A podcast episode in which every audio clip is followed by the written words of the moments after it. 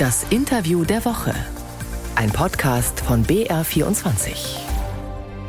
Herr Weber, Sie sind in der vergangenen Woche nach Kiew gereist. Welchen Eindruck machen denn Präsident Zelensky und seine Regierung auf Sie? Also zählen die noch auf die Unterstützung des Westens?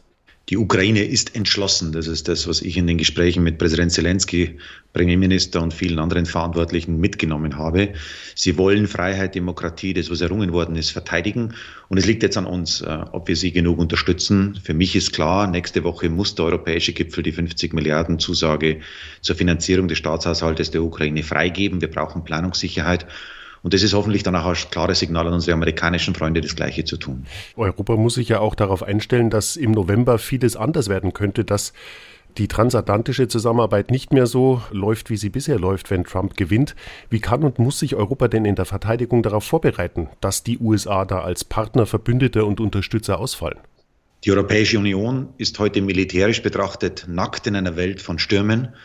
Wir können uns selbst kaum verteidigen und deswegen muss jetzt äh, alles getan werden, um Verteidigung zu stärken, auch um Abschreckung zu praktizieren. Die Europäische Union hat ein großes Versprechen gegeben nach dem Zweiten Weltkrieg, nämlich Frieden, zumindest innerhalb der Europäischen Union. Und um dieses Friedensversprechen auch in der Zukunft zu halten, müssen wir jetzt in Abschreckung investieren. Jedem möglichen Aggressor sagen, versuche es nicht mal, versuche es nicht, dich mit uns anzulegen. Diese Entschlossenheit, die müssen wir jetzt deutlich machen. Und dafür brauchen wir jetzt auch europäische Schritte, nicht nur nationale Investitionen. Aber atomare Abschreckung, Herr Weber, die ist ja ohne die USA gar nicht denkbar, oder? Wir haben zwei Atommächte auf europäischem Grund und Boden. Das eine ist das EU-Mitglied Frankreich und das andere ist Großbritannien als ausgeschiedenes Mitglied. Und ich bin dafür, mit beiden jetzt zu reden, wie wir einen europäischen Atomschutzschirm aufbauen. Am Ende der Tage ist die atomare Drohung die Lebensversicherung für jeden Staat. Und deshalb müssen wir das Angebot, das Emmanuel Macron 2020 bereits ausgegeben hat, nämlich den französischen Atomschutzschirm auch zu europäisieren, dieses Angebot muss jetzt endlich aufgegriffen werden. Europa muss Gas geben. Wir müssen uns verteidigungsfähig stellen. Die Zeit läuft uns davon.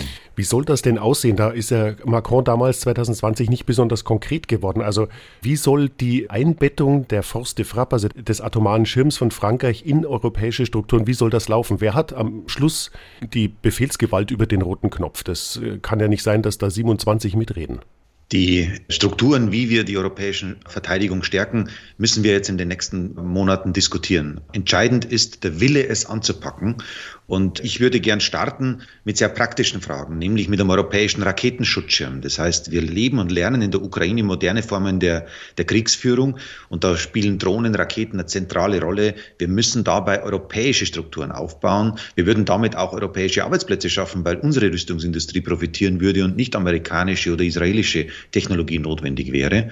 Und wir müssen ein Cyber Defense Shield aufbauen. Das heißt, im digitalen Netz ist doch für jedermann nachvollziehbar, dass es keine Grenzen, keine nationalen nationalen Grenzen mehr gibt. Deswegen eine europäische Cyber Defense Brigade, die unsere digitale Infrastruktur in der Zukunft schützen wird. Diese Investitionen sind jetzt dringlich und sind jetzt anzupacken. Der Ukraine-Krieg, ein US-Partner, der möglicherweise ausfällt als Verbündeter, das ist ja eine Herausforderung ähnlich wie die Corona-Pandemie. Damals hat man gemeinsame Schulden aufgenommen, um diese Herausforderung zu meistern. Das wäre doch ein super Instrument, um jetzt wieder diese Herausforderungen zu meistern, die jetzt anstehen, wie Sie sagen gemeinsame Schulden. Wir als Europäische Volkspartei stehen für Finanzstabilität. Auch Militärausgaben müssen finanziert werden. Und wenn wir Schulden machen, müssen wir dafür Zinsen bezahlen. Das ist nicht nachhaltig. Unsere Generation muss die Aufgaben, die wir heute zu erledigen haben, auch mit dem Geld bezahlen, das wir erwirtschaften. Deshalb sollten wir die zwei Bereiche nicht gegeneinander ausspielen. Wenn wir mehr für Verteidigung tun müssen, müssen wir uns auch ehrlich machen. Dann müssen wir auch den Menschen sagen, das wird uns als heutige Generation auch etwas kosten. Wenn wir es gemeinsam machen würden als Europäer, würden wir dem gegenüber aber auch viel Geld sparen, weil wir es viel effizienter machen. Das ist im besten Interesse der europäischen Steuerzahler. Anfang Juni wird ein neues Europaparlament gewählt, aber die EVP, die Europäische Volkspartei, in der auch Ihre Partei, CSU und die CDU vertreten sind, hat noch gar keine Spitzenkandidatin oder keinen Spitzenkandidaten. Wann wird Ursula von der Leyen denn erklären, dass sie Kommissionschefin bleiben möchte? Ursula von der Leyen ist amtierende Kommissionspräsidentin und hat in den letzten fünf Jahren die Europäische Union zusammengehalten, durch viele schwierige Krisen, Corona und den Ukraine-Krieg geführt und es liegt jetzt an ihr zu entscheiden, ob sie nochmal antritt. Diese Zeit wollten wir ihr geben und werden wir ihr geben. Von der Leyen's größtes Projekt ist ja der nachhaltige Umbau von Wirtschaft und Gesellschaft in Europa. Ihre Fraktion, die EVP-Fraktion im Europaparlament, die Sie führen, die hat in den vergangenen Monaten gegen einige wichtige Gesetze zu diesem Green Deal Front gemacht. Also zum Beispiel, wenn es um die Wiederherstellung der Natur geht oder um weniger Ackergifte. Passt denn Ihre Kandidatin, die Ursula von der Leyen, überhaupt zu Ihrer Partei? Ursula von der Leyen hat den Green Deal, die ökologische Revolution unseres Kontinents, vor allem im Kampf gegen den Klimawandel angepackt, mutig angepackt. Und wir als Fraktion haben 32 von 34 Gesetzen mitgetragen. Wir als Christdemokraten zeigen, der Welt, dass Ökologisierung und wirtschaftlicher Wohlstand zusammengehen. Wir zeigen das als Partei und darauf sind wir auch stolz.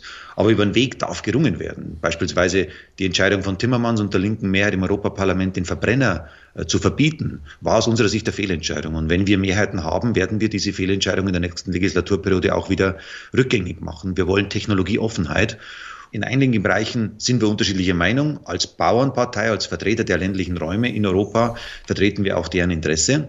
Und dies muss im Einzelfall abgewogen werden. Aber klar, wir stehen zum Ziel, der erste Kontinent zu sein, der ohne Klimagase wirtschaftet.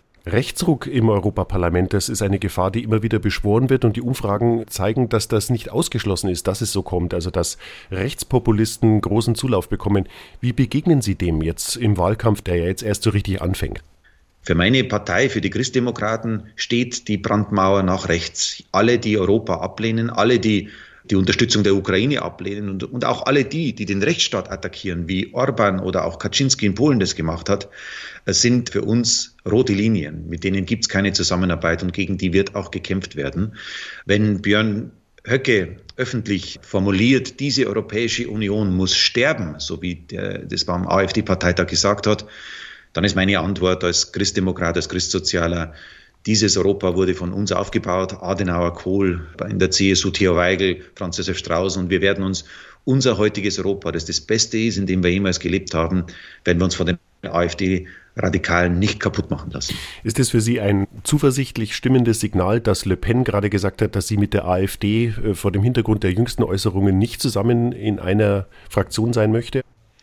Die Stimmungslage unter den Nationalisten ist von Abneigung geprägt. Sie werden miteinander keinen Konsens finden. Selbst wenn sie in einer Fraktion zusammen sind, äh, stehen sie diametral in der politischen Positionierung. Die AfD gegen Le Pen, Le Pen gegen Kaczynski, weil Le Pen ja russlandfreundlich argumentiert, Kaczynski in Polen Russland kritisch argumentiert. Am Ende der Tage werden Nationalisten nie Konsens finden in Europa. Und deswegen müssen die Bürger wissen, jede Stimme für Nationalisten heißt, das Ende der Zusammenarbeit auf diesem Kontinent, das Ende der Errungenschaften, die wir auf diesem Kontinent haben. Und wir Deutschen, wir Bayern werden es als allererstes spüren, weil zunächst mal der Binnenmarkt dann in Frage stehen wird. Sollten Kräfte wie Le Pen in Frankreich Verantwortung übernehmen, würden sie zunächst mal auf Protektionismus umschalten, um die dortige Wirtschaft zu stärken. Das heißt, jede Stimme für Nationalisten ist eine Stimme gegen Wohlstand und gegen Frieden.